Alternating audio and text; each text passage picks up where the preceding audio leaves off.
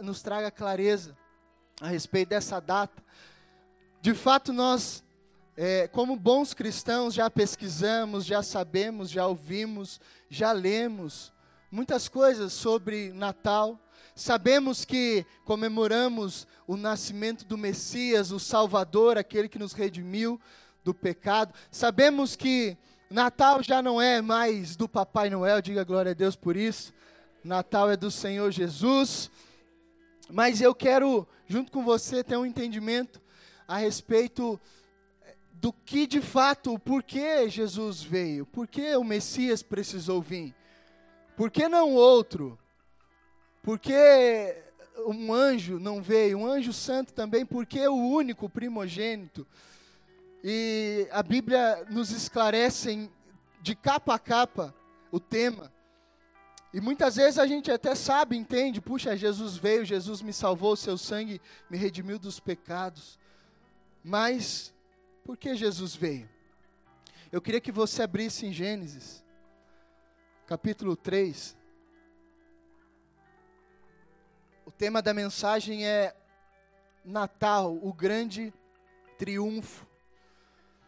Gênesis 3 começa tudo ali no início do verso 14 ao verso 15, nós temos então a sentença, a sentença de Deus Pai a alguém que se torna agora inimigo da sua humanidade, inimigo dos seus filhos, inimigo da terra.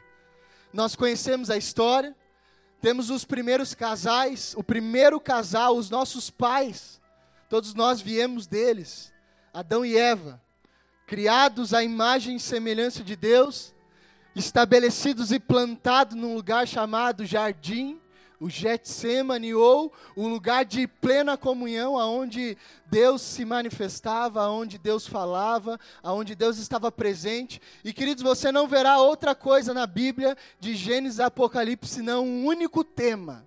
Eu quero estar com vocês de Gênesis a Apocalipse, Deus só disse uma coisa: Eu quero estar com vocês, eu os amo. Eu os criei, vocês são igual a mim, minha imagem, minha semelhança. Deixa eu participar da sua vida, deixa eu participar da sua história, deixa eu participar da sua família. Nós vemos isso durante toda a Bíblia. E o texto vai dizer assim: então o Senhor Deus declarou a serpente já que você fez isso, maldito é você entre todos os rebanhos domésticos e entre todos os animais selvagens. Sobre o seu ventre você rastejará, e pó comerá todos os dias da sua vida. Porém, inimizade entre você e a mulher, entre a sua descendência e a descendência dela. Este lhe ferirá a cabeça e você lhe ferirá o calcanhar. Nós temos então aqui a, a serpente havia acabado de enganar Eva, dizendo a ela que Deus não era bom, dizendo a Eva que Deus não era justo. O jardim era perfeito, eles tinham todo o alimento que necessitavam, eles tinham tudo que precisavam. Mas Deus deu ao homem ah, algo que muitas vezes eu até questionei e falei, Deus, por que o Senhor nos deu isso? Mas se Deus não nos desse isso que eu e você temos até hoje, nós não o adoraríamos em espírito e em verdade, nós não o seguiríamos de todo o coração. E o que Deus nos deu? O poder de escolha. Amém? Diga isso, o poder de escolha está em minhas mãos. Assim como Adão e Eva tinham poder de escolha. Assim como anjos no céu tinham, têm um poder de escolha. Se não tivessem, não teriam caído. Se eles fossem programados para fazer algo, jamais Lúcifer, que era um anjo de luz que detinha glória e louvor no céu, administrava, gerenciava muita coisa no céu, um querubim ungido, jamais ele se rebelaria se ele não tivesse poder de escolha. Então agora nós temos a terra, o primeiro casal com o poder de escolha, e, e esse ser que é o nosso opositor das nossas almas, ele então invade é, o corpo de um animal. Naquela época, os animais podiam interagir, eu creio, com os seres humanos, porque se, é, não Eva não, se assustaria com aquela situação. E eu gosto de pensar nessa cena. E agora, então, Eva está tocando naquilo que não deveria tocar. ela olha todas as árvores e, queridos, eu entendo que Eva, ela não come do fruto na primeira vez que lhe deu vontade. Não foi no, no, na primeira vez que ela olhou. Isso é muito sério, amados. Isso é muito importante. Tem uma lição muito, muito importante aqui. Eu imagino que eles já, nós não temos o um relato de quantos dias, quanto tempo eles já estavam ali, mas eles já tinham experimentado de tudo, já tinham visto tudo, estavam passeando, é, estavam é, de, passeando, como que diz, quando você está desbravando, né? Desbravando o local. E eu imagino que Eva, na sua. Por isso que mulheres são curiosas, sim ou não? Mulher é curiosa, é ou não é? Você fala para ela, eu tenho um segredo, mas eu não posso contar. A mulher não dorme à noite, amados. Ela é muito curiosa. Então Eva já era curiosa. Eu imagino que ela estava rodeando aquele lugar e ela olhou aquela árvore. E ela olhou uma vez com interesse aquela árvore. Ela pensou, e nós não sabemos que fruto é, sabemos que era uma árvore frutífera. E ela pensa, puxa, a mulher fica intrigada. Puxa, por que esse não? Eu tenho aqui, sei lá, quantos mil pés de frutas que eu posso comer, mas por que esse não? E ela estava ali, ela roda, e ela olha, e talvez ela se assenta debaixo daquela árvore um dia. Ela se assenta no outro dia, e talvez ela está passeando de novo, ela olha de novo. Talvez ela até chega perto, sente o cheiro, mas um belo dia, a curiosidade daquela mulher, de Eva, chama a atenção de um inimigo astuto que está o tempo todo nos observando, esperando perceber em nós fraquezas para investir justamente nelas. E aí a serpente olha para Eva e pensa, porque ele reconhece fisionomias, Satanás não lê pensamentos, ele reconhece fisionomias, amém, amados? Ele sabe quando você se interessa por algo, ele sabe quando você está com raiva, ele sabe quando você tem ódio, ele sabe quando você está feliz, porque eles leem a fisionomia. Então ele lê a fisionomia de Eva e pensa: esse é o momento. Ela está intrigada, ela está curiosa. Eu vou fazer uma pergunta. E essa é a especialidade do inimigo. Você percebe ele fazendo a mesma coisa com Jesus. Jesus, ele o questiona, ele diz: você é mesmo o filho de Deus? Você tem certeza de quem você é? Então a especialidade do inferno, amados, é sempre nos colocar em dúvida. Amém? Gerar dúvida, plantar o puguinho atrás da orelha. Ele olha para Eva e diz: Eva, você tem certeza que você ouviu certo? Que você não poderia comer desse fruto? E Eva, ela reafirma, ela, ela replica, ela fala: sim, Deus falou que podíamos comer de tudo, mas esse não. E aí a dúvida foi instaurada, foi plantada. E ele diz: Mas olha, eu acho que você se enganou. Deus não ia ser tão ruim assim. Outra especialidade, nós estamos desmascarando o inferno aqui, amém, amados? Para que você não, não seja enganado. Outra especialidade deles que nos conhece desde o início, eles, digo, demônios, inferno, assim como anjos do céu, e o Senhor nos conhecem desde o início. A outra especialidade é tirar de Deus a sua bondade e dizer que Ele é ruim, que Ele é injusto. Então, pense comigo: Deus dá, vamos lá, um milhão de árvores e uma Ele não deixa comer. Deus é, é injusto, amados? E a serpente diz: Eva, não, Deus não ia fazer isso. Por que, que ele ia botar uma árvore aqui se você não, poder, não poderia comer? E essa pergunta constantemente, talvez eu não sei você, mas muitas vezes já me peguei fazendo. Deus, por que você, o Senhor, botou uma árvore que nós não poderíamos comer no centro do jardim? E aí voltam aquilo que eu te disse: escolhas.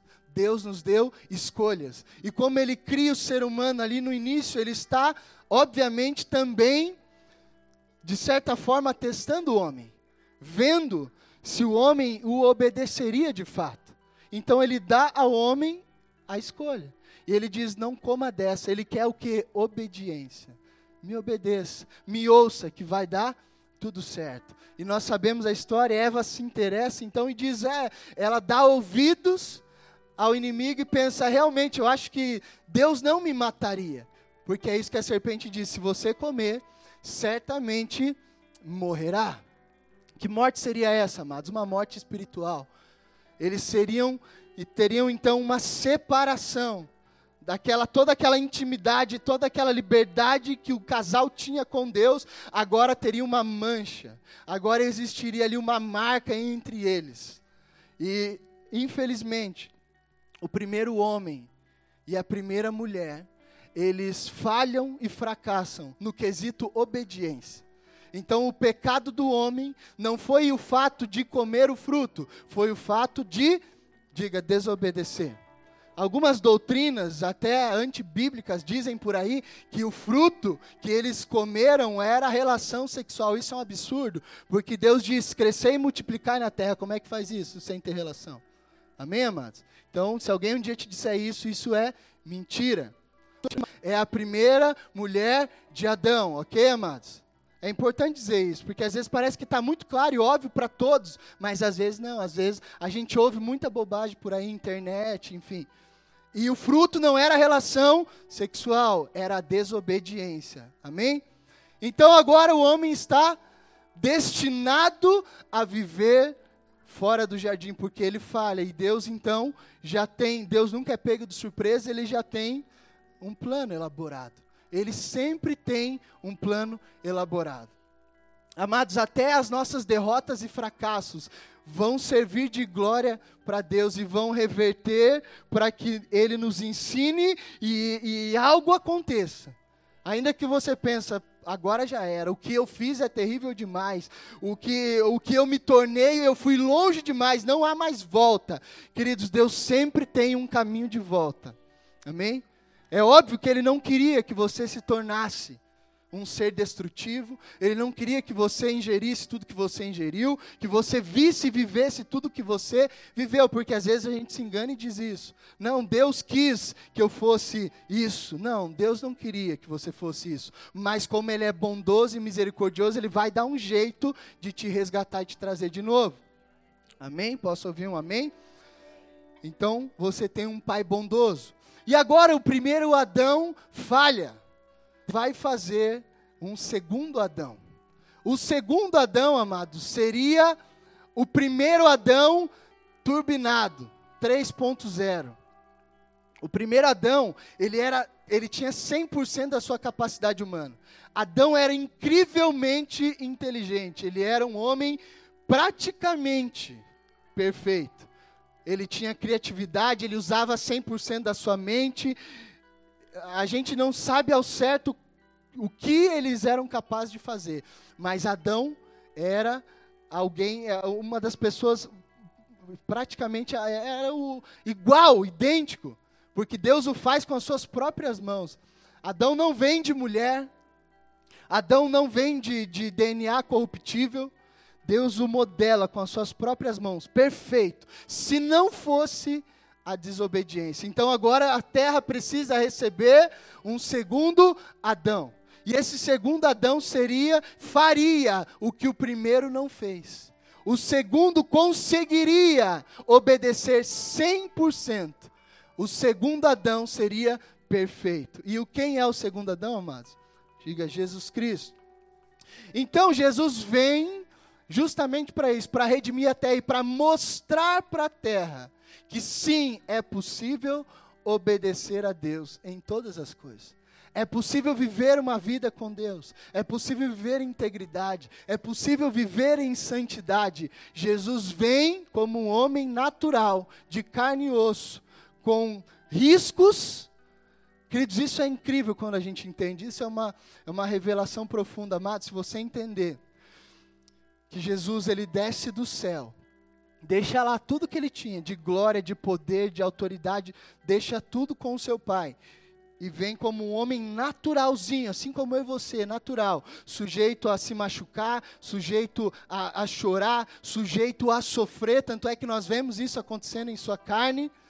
E ele faz o que? Ele se arrisca.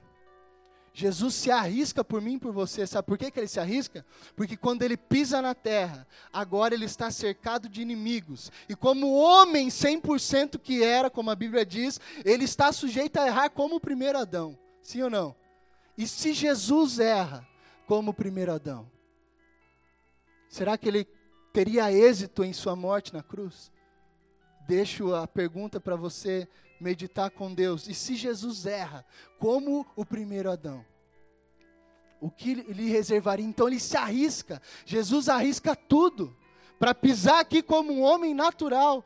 Tanto é que o Espírito o conduz ao deserto para ser tentado para provar à humanidade que esse homem que chegou é realmente o Filho de Deus e ele não fracassaria como o primeiro ele faria tudo como deveria ser feito. Por isso, nós vamos ver a palavra dizendo que ele não veio revogar a lei, ele veio cumpri-la em sua própria carne, em seu corpo, em sua vida. Ele vem mostrar a nós, amados, como um homem deve se comportar, como o ser humano deve ser, como filhos de Deus devem andar sobre a terra. Por isso, nós temos um padrão, um molde perfeito.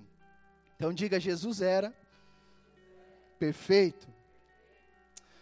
João 3, do 13 ao 17, você não precisa abrir, diz assim: Ninguém jamais subiu ao céu a não ser aquele que veio do céu, o Filho do Homem. Da mesma forma como Moisés, olha a analogia, tudo na Bíblia está encaixado e está costurado. Lembram que Moisés no deserto ergueu uma serpente para que cessasse a praga? Lembram disso? O povo estava sendo morto por serpentes por causa da sua desobediência. Então agora Moisés ergue esse, esse animal bem alto, representando ali a cura deles. É a mesma analogia com Jesus. Jesus é colocado num madeiro bem alto e todos que olham para ele e se identificam com ele e entregam a sua vida a ele, assim como lá atrás no deserto foram salvos, hoje também continuam sendo salvos. Desta mesma forma como Moisés levantou a serpente no deserto, assim também é necessário que o filho do homem seja levantado, para que todo que nele crer tenha vida eterna, porque Deus tanto amou o mundo, que Deus que deu o seu filho unigênito para todo aquele que nele crê não pereça, mas tenha vida eterna, pois Deus enviou o seu filho ao mundo. Diga comigo, não para condenar. De novo, não para condenar, mas para salvar. Por que, que é importante isso entrar em nós? Porque nas nossas crises, amados, nas nossas dificuldades, às vezes nós tem, temos uma tendência de olhar para Deus e olhar para Jesus, e às vezes é, sentir uma sensação de injustiça. Às vezes a gente olha para os terríveis acontecimentos da terra, e eu sei que você já pensou isso. Eu sei que no seu coração já passou aquela pergunta clássica: mas se Deus é bom, por que isso? Por que aquilo? Por que a fome na África? Por que o bebezinho morreu de câncer? Todos nós, como seres humanos naturais, em nossa mente passam questões como essa. Por isso a Bíblia diz que a fé vem pelo ouvir e ouvir a palavra de Deus. Então, quando isso vir na sua mente, você vai para João 3,17. Deus veio para salvar e não para condenar. Amém, queridos? Ele quer salvar, ele quer libertar, ele quer purificar a terra. Todos têm direito da salvação. Todos são, todos podem ser filhos de Deus, amados. E aqui nós desmistificamos outra doutrina, a doutrina dos eleitos, que alguns iriam para o céu e outros estavam destinados ao inferno. Queridos, ali, ali em João 3,16 nós lemos que Deus amou o mundo de tal maneira que deu seu único filho para, diga todos, todos, todos amados, do menor ao maior, do mais bonzinho ao mais perverso, todos têm direito a serem salvos, a encontrarem a Cristo. Então, não existe isso. Alguns vão, estão destinados ao céu e outros nasceram para o inferno. Amém? Não existe isso. Isso é doutrina, nós conhecemos um pouquinho de calvinismo, até Martim Lutero, o próprio Spurgeon criam né, a doutrina da eleição, da predestinação. E nós cremos que Jesus veio salvar todos. É óbvio aqueles que creem. Amém? Aqueles que de fato o querem, aqueles que o reconhecem. Agora, queridos, nós estamos então perto do Natal e eu não sei como essa data soa para você. Talvez essa data para alguns é só mais uma data. Talvez para outros é uma data muito boa, muito muito importante porque de fato é uma data incrível e nós sabemos que Jesus não nasceu no dia 25 de dezembro. Diga comigo, oh. A gente achava, porque a gente ouviu, porque a gente acredita em muitas coisas que nos dizem e às vezes não vamos procurar a fundo. Jesus não nasceu no dia 25 de dezembro, amados, porque lá em Jerusalém, dia 25 de dezembro, é inverno e está nevando. Então não tem pastor apacentando ovelha no inverno em Jerusalém. Amém? Então, aqui é calor, lá tem neve. Lá, nessa época, está todo mundo recluso. O pessoal está escondido, os rebanhos estão escondidos. Então, Jesus nasceu quando, pastor? Nós não temos essa informação na Bíblia. Mas diga comigo, isso não importa, porque ele nasceu. Amém? Interessa para você a data ou não? Interessa que ele nasceu. Amém, amados? Então, essa data ela é incrível por quê? Porque ela junta famílias. As pessoas até estão às vezes mais sensíveis. Nós temos, né, um ditado que nós vemos nas propagandas da Coca-Cola, o espírito natalino. Então, de fato, existe uma atmosfera diferente na data. E isso é incrível, amados. Por quê? Porque até ateus comemoram Natal. Até pessoas que não creem em Deus comemoram Natal, porque o menino Jesus dividiu em antes e depois todas as coisas. O menino Jesus marcou o nosso calendário. O pior dos satanistas da terra precisam viver sobre o calendário do cristianismo. Dê glória a Deus por isso.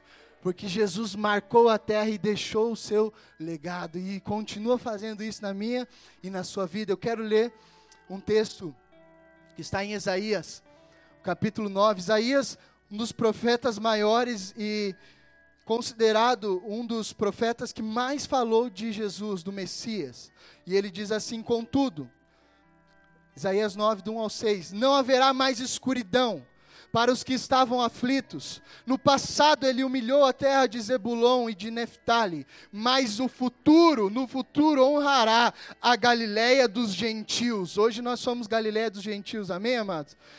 E o caminho do mar junto ao Jordão. O povo que caminhava em trevas viu uma grande luz sobre os que viviam na terra da sombra da morte, raiou uma luz. Fizeste crescer a nação e aumentaste a sua alegria. Eles se alegram diante de ti, como os que se regozijam na colheita, como os que exultam quando dividem os bens tomados na batalha, pois tu destruíste o jugo que os oprimia, a carga que estava sobre os seus ombros, a vara de castigo do seu opressor, como no dia da derrota de Midian. Pois toda a bota do guerreiro usada em combate e toda veste revolvida em sangue será queimada como lenha no fogo, porque um menino nos nasceu, um filho nos foi dado, e o governo está sobre os seus ombros, e ele será chamado chamado maravilhoso,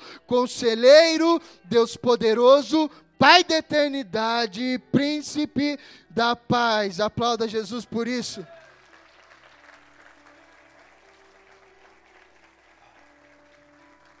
Diga comigo bem forte: ninguém, ninguém pode ignorá-lo. Ninguém pode ignorá-lo, amado.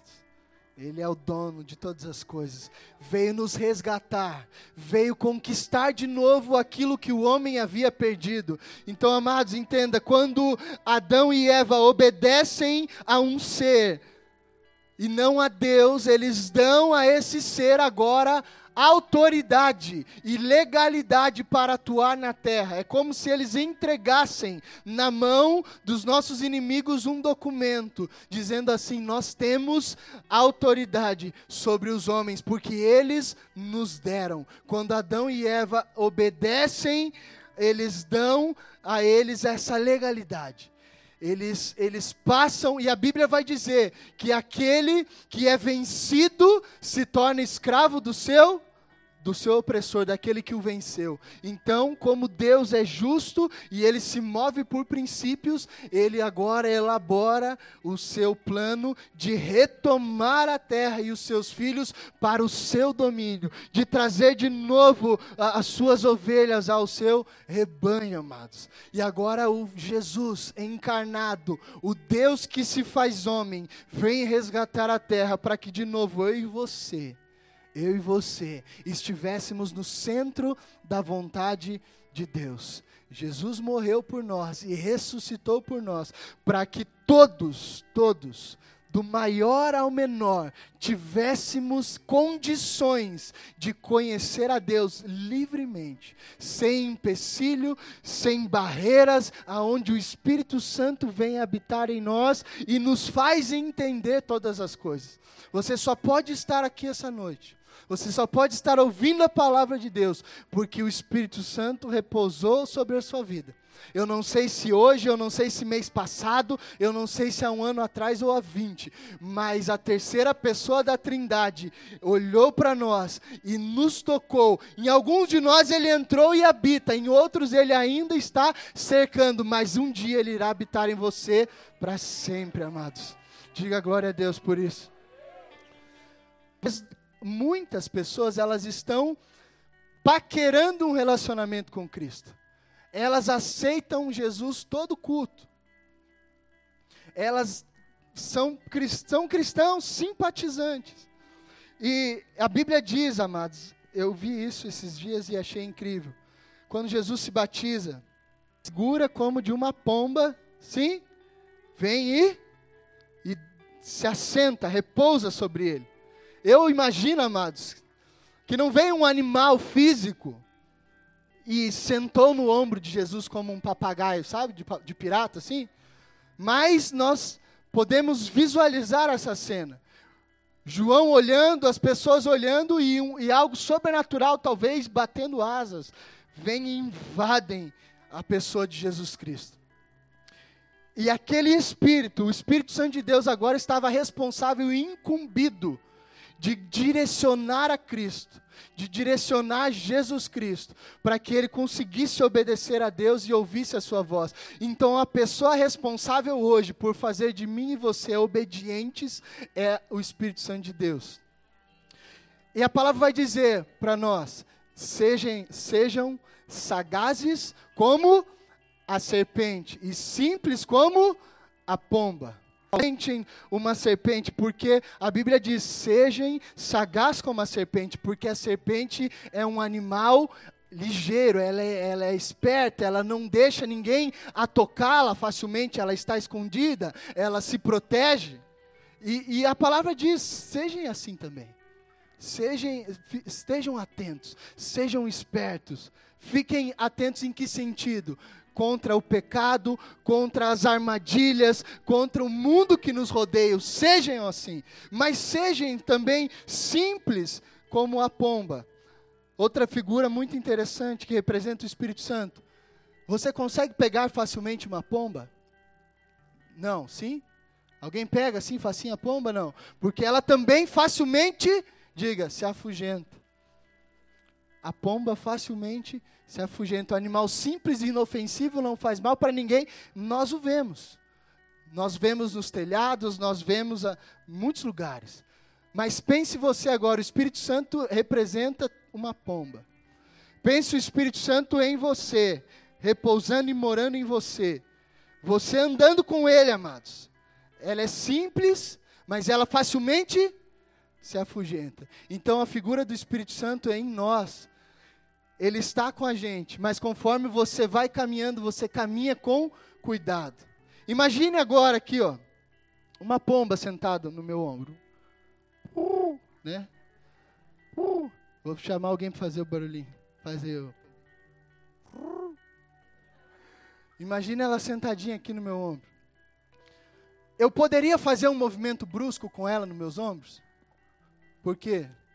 Porque ela se assustaria ela voaria. Eu poderia correr, agredir alguém, falar muito alto, gritar e, enfim, qualquer coisa que afugentasse, espantasse ela rapidamente. Sabe o que é isso, amados? É o pecado que muitas vezes tenta. Então, se eu tenho o Espírito Santo de Deus e caminho com Ele, eu caminho com, diga, cuidado, cuidado.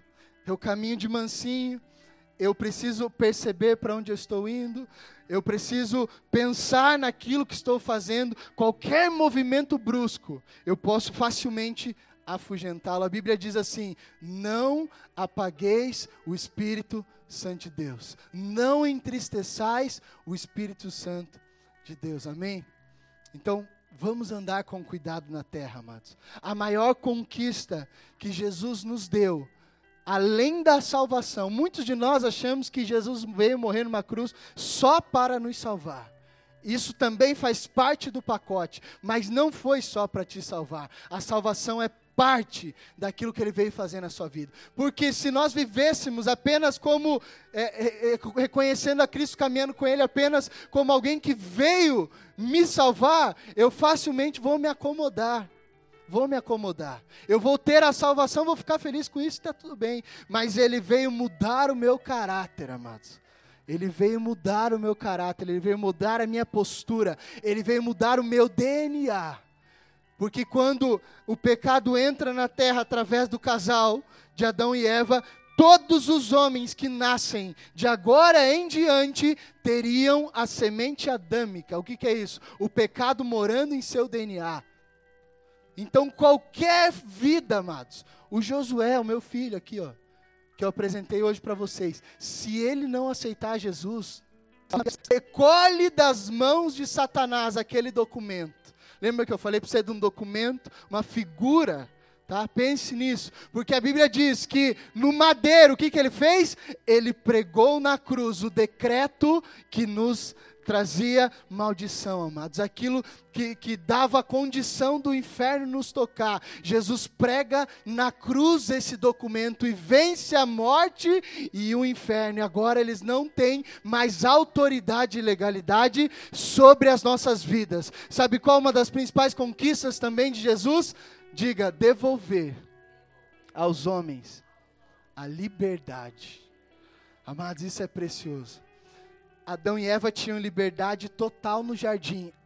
Até eles pegarem no fruto, comerem, pecado entrou em sua vida. Sabe o que aconteceu com a humanidade? Ao longo dos séculos, nenhum homem mais tinha condições de viver em liberdade. Sabe por quê? Porque o pecado constantemente escravizava as pessoas e elas não sabiam fazer outra coisa. Elas só sabiam pecar. Então nós, no jardim, havíamos perdido a liberdade. Agora o homem nasce somente sabendo fazer uma coisa: pecar. Posso te provar isso? Você já foi na salinha ali de criança de 2 a 4 anos? Você já viu como eles se relacionam? Um, um opressor com um chicote na mão que se chamava pecado. E ele dava nas nossas costas e falava assim: me obedece, me obedece, me obedece. Por isso que você vivia num ciclo vicioso e não sabia fazer outra coisa. Vocês já tentaram vencer o pecado por vontade, por força? E você percebia que constantemente caía, caía, caía, caía. Por quê? Porque era no teu braço. Quando nós éramos do mundo, quando eu estava no mundo, eu acordava e dizia assim: hoje eu não vou usar droga. Hoje eu não vou beber. Mas quando eu vi, eu estava fazendo a mesma coisa, porque eu não sabia fazer outra coisa. O meu DNA era pecaminoso. Eu precisava de uma transformação. Eu precisava que alguém entrasse em mim e mudasse a minha forma de pensar. Não vos conformeis com esse mundo, mas sede transformados pela renovação. O velho homem vai deixar de existir, um novo homem vai passar a morar em você e você vai aprender a fazer a coisa certa. Se você for numa salinha de crianças de dois, quatro anos, elas muitas vezes estão se estapeando, se mordendo. Se você dá para a criança dois brinquedos e você fala, entrega um para a outra, ela fala, não, são tudo meu. Por quê? Porque a, a, a raiz, o DNA do homem já existe, uh, já existe a inveja, o DNA do homem já existe. Como que é a, não é mesquinharia quando você não quer dividir? O egoísmo no DNA. Quem que vai mudar isso, amados? O Espírito Santo de Deus. Então Jesus veio, diga, para nos salvar, para nos redimir do pecado, para tirar de nós a autoridade do inferno contra as nossas vidas, nos fez livre, nos lavou, nos deu liberdade e nos deu a condição, diga, nos deu a condição de ter um caráter irrepreensível através do Espírito Santo de Deus. Essa é a principal doutrina da Bíblia, amados. Ele não veio só te salvar, te salvou para o quê? Para te levar para o céu? Não, senão você já teria ido. Ele te salvou, mudou seu caráter. Agora você vive na terra uma vida irrepreensível, como um homem dos céus, andando na terra e transformando os lugares por onde você passa, para que outros também tenham a mesma chance que você teve. Você pode aplaudir a Jesus por isso?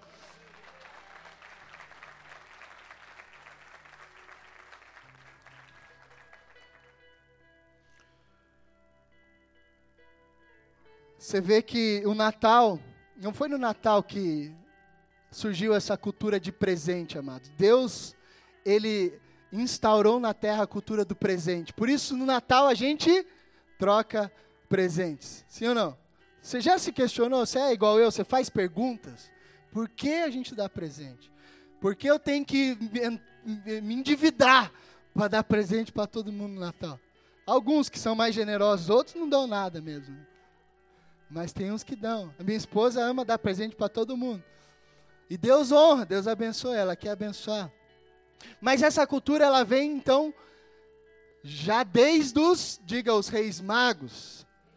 Os reis magos, nós vemos Jesus nascendo e algumas figuras vindo presenteá-los. Posso desmistificar outra coisa que também diga assim, não eram três reis magos. Procura na Bíblia para você não achar que eu estou falando bobagem. Se você achar escrito três reis magos, eu dou o microfone para você pregar.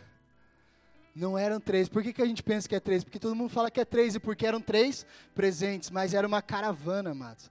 Era muita gente, amém? Esses homens tinham muito dinheiro.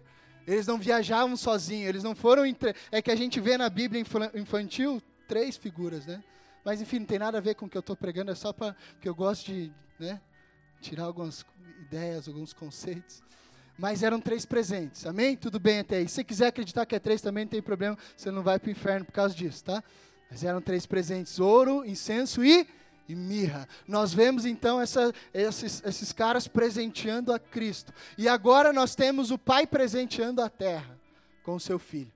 E agora nós temos o Filho presenteando os homens com seu Espírito. E agora nós temos o Espírito presenteando a cada um de nós com a liberdade de viver de fato uma vida abundante em alegria, paz, harmonia, domínio próprio, frutos do Espírito. Você tem liberdade, amados.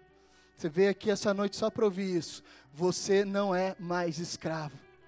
Jesus morreu para isso para você falar, eu posso fazer a coisa certa, eu sei obedecer. Sabe por quê? Senão a gente só fica naquela coisa, pastor, eu não sei fazer, eu não sei obedecer, eu não consigo. De fato, nós só fazemos o que fazemos pela graça e pela misericórdia, não é mérito nosso, amém, queridos? Mas o Espírito nos dá condições de obedecer.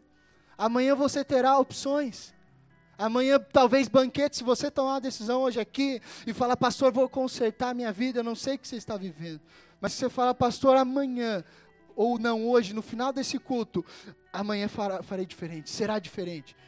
E queridos, o Espírito Santo vai repousar sobre você, vai to... e, e você só pode fazer isso porque é Ele que está te tocando, amém? Só que amanhã, quando você acordar, você corre um grande risco de esquecer 80% do que foi dito aqui. E aí, quando você sair para a sua rotina normal, você verá que banquetes serão estendidos. Você verá que bandejas virão a te servir. E, e, assim como nós dizemos aqui, que a Eva teve a opção e pegou, você também terá a opção. Faço ou não faço? Porque o Espírito Santo te deu a escolha. Você não é mais dominado. Amém? Você não está mais dominado. Você não peca mais agora deliberadamente. Você pode dizer eu quero, não, eu não quero. É o triunfo da luz sobre as trevas. Diga comigo, quando Jesus nasce, a alegria triunfa sobre a tristeza.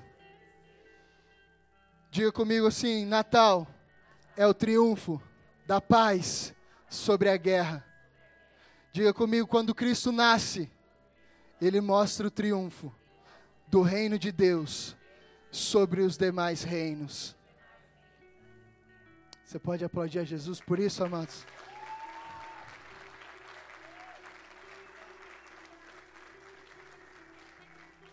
A minha vida e a sua agora pertencem a Ele.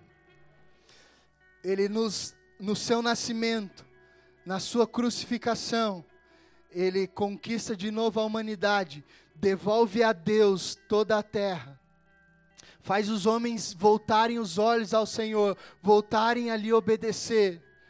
Satanás e seus demônios agora já não têm mais legalidade contra as nossas vidas, a não ser que nós demos a eles. Amém? Eu não sei vocês, mas uma vez que Jesus me resgatou, me limpou, me purificou, eu não quero mais ninguém ditando as regras na minha vida e dizendo o que eu devo fazer ou não, a não ser o Espírito Santo de Deus que mora em mim. Ele pode mandar na minha vida. Ele pode dizer o que eu tenho que fazer. E se ele não disser, e se ele não fizer, eu estou lascado porque eu farei tudo errado. Só podemos fazer a coisa certa, porque Deus está nos ensinando todas as coisas. Porque o Espírito Santo está nos instruindo, amados. Senão a gente faria tudo errado. Para finalizar, fique de pé. Para parecer que eu estou acabando. O verso 6 de Isaías 9 vai dizer: Porque o um menino fez até o ano novo, mas uma alegria que vai durar daqui até o fim da sua vida, amados. Feche seus olhos, vamos orar que você possa ser grato por esse Jesus que morreu por você. Conquistou todas as coisas, lembre-se, ele se arriscou por nós. Ele podia ter falhado, ele podia ter errado, sendo homem natural, sendo um homem comum. Ele sentiu fome no deserto, quando Satanás o tenta, ele podia ter errado, mas ele foi até o fim, porque ele sabia que valeria a pena. A Bíblia diz que uma alegria lhe fora proposta. Pela alegria que lhe fora proposta, ele se entregou por nós até a morte e morte de cruz.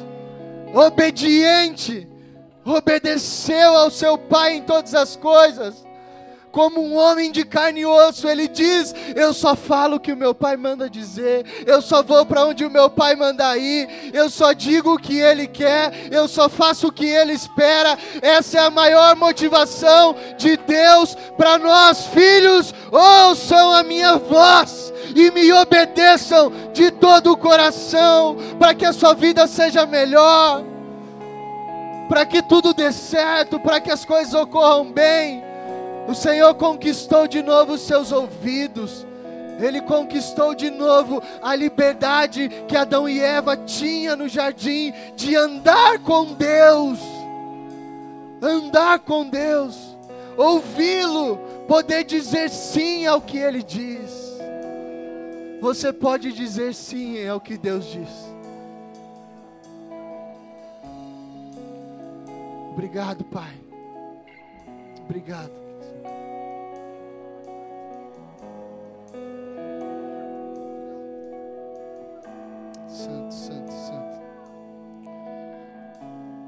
Amamos, Jesus. Feche seus olhos, eu quero orar por você.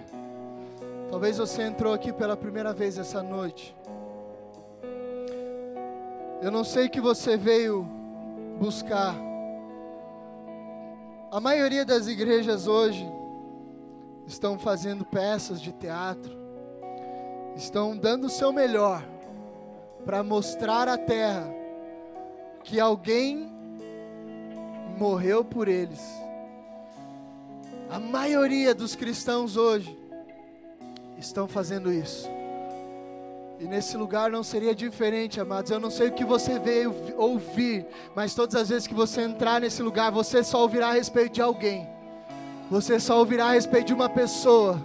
E essa pessoa é responsável por toda a nossa gratidão. Porque nos comprou com um alto preço de sangue. Nos comprou, nos redimiu, nos deu a vida eterna. E não há o que possamos fazer para retribuí-lo, a não ser dar a Ele o nosso coração e confiarmos nele. Então eu te convido a confiar em Jesus. Você que entrou aqui hoje pela primeira vez, para que o seu ano de 2020 possa começar diferente, talvez de todos os demais anos. Você nunca terá um, um ano igual a esse. Se você de fato se render ao Messias, ao único, ao Filho do Deus vivo, a Jesus Cristo de Nazaré, se você se render a Ele, amados, assim como foi com a minha vida, será com a sua. A mudança será drástica, a mudança será completa. Eu não preciso falar muito, se você quiser, os meus pais estão ali, conversem com eles, perguntem quem eu era, perguntem o que eu fazia, pergunte que ser humano eu havia me tornado. Eu não preciso falar de mim mesmo, antes falarei apenas de uma pessoa, de Jesus Cristo. Não me gloriarei, assim como Paulo diz, mas nos gloriaremos no Senhor. Ele me salvou, querido, só posso te dizer isso. Jesus me salvou, abriu os meus olhos. Eu era escravo, escravo, escravo. Não sabia fazer outra coisa, só sabia errar o caminho estava indo diretamente para o inferno. Mas um homem misericordioso se colocou diante de mim e falou: Filho, você quer uma outra opção? Você quer mudar o caminho? Filho, você quer viver de verdade? Essa opção me foi dada e eu não a recusei. Eu disse: Sim, Deus, eu quero. Eu quero viver melhor. Eu quero ser feliz, porque nenhuma substância da terra me trouxe alegria nenhuma bebida alcoólica, nenhuma cama, nenhuma festa me trouxe a alegria que eu tenho hoje. Eu não gostaria de estar em nenhum outro lugar, a não ser na presença do vivo Deus, amado.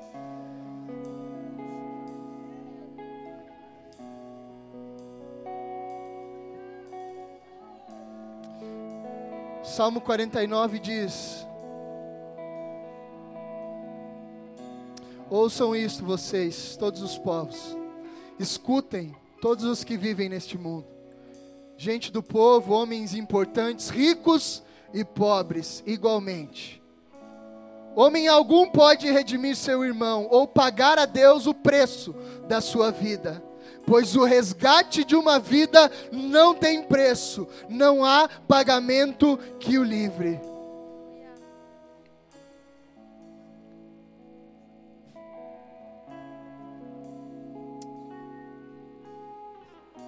Aleluia, Pai. Obrigado, Jesus. No seu lugar, amado, se você quer confessar Cristo, eu quero te conduzir nessa oração. Você vai fazer isso onde você está. O Senhor está aqui e Ele está pronto a ouvir a sua voz. Talvez você olhe para si e diga, pastor, você não me conhece. Sim, eu não te conheço, você também não me conhecia. Querido, se Deus salvou a mim, Ele pode salvar você. Se Ele disse sim à minha vida, Ele pode dizer sim à sua também. Não interessa o que você já fez ou o que você deixou de fazer, ou quem você se tornou. Interessa que existe um livro em branco. E esse livro em branco está posicionado diante de você agora. Feche os olhos e veja isso um livro em branco na mão de um anjo de Deus, posicionado diante dos teus olhos. Esse livro é bonito, a sua capa é linda, e existe duas opções. Filho, você quer o livro em branco? Eu posso escrever a sua história novamente. Eu tenho uma história para você. Em uma das mãos existe a opção viver com Deus, ser feliz de verdade, ter a vida eterna, ser regenerado e salvo. Na outra opção, só existe, na outra mão só existe uma opção: morte eterna. Simples assim, sem firula, sem mistificar nada. O que, que você prefere? Morte eterna ou vida eterna? Escolhe, filho, você tem a decisão. Se você quer vida eterna, amados, repete uma oração comigo. Diga assim, Pai, Pai, obrigado obrigado pelo teu filho Jesus, pelo teu filho Jesus, que morreu por mim numa cruz. que morreu por mim numa cruz. Obrigado, Pai, Obrigada, Pai, porque nessa noite porque nesta noite eu decido, eu decido, eu decido, eu decido, porque a tua palavra diz porque a tua palavra diz que todos que todos quantos quantos os escolherem, escolherem, deu-lhes o poder, deu-lhes o com poder, todos quanto todos quantos o receberem, o receberem, o Senhor deu o Senhor o deu poder o poder de serem de serem filho, feitos feitos filhos de Deus. filhos de Deus.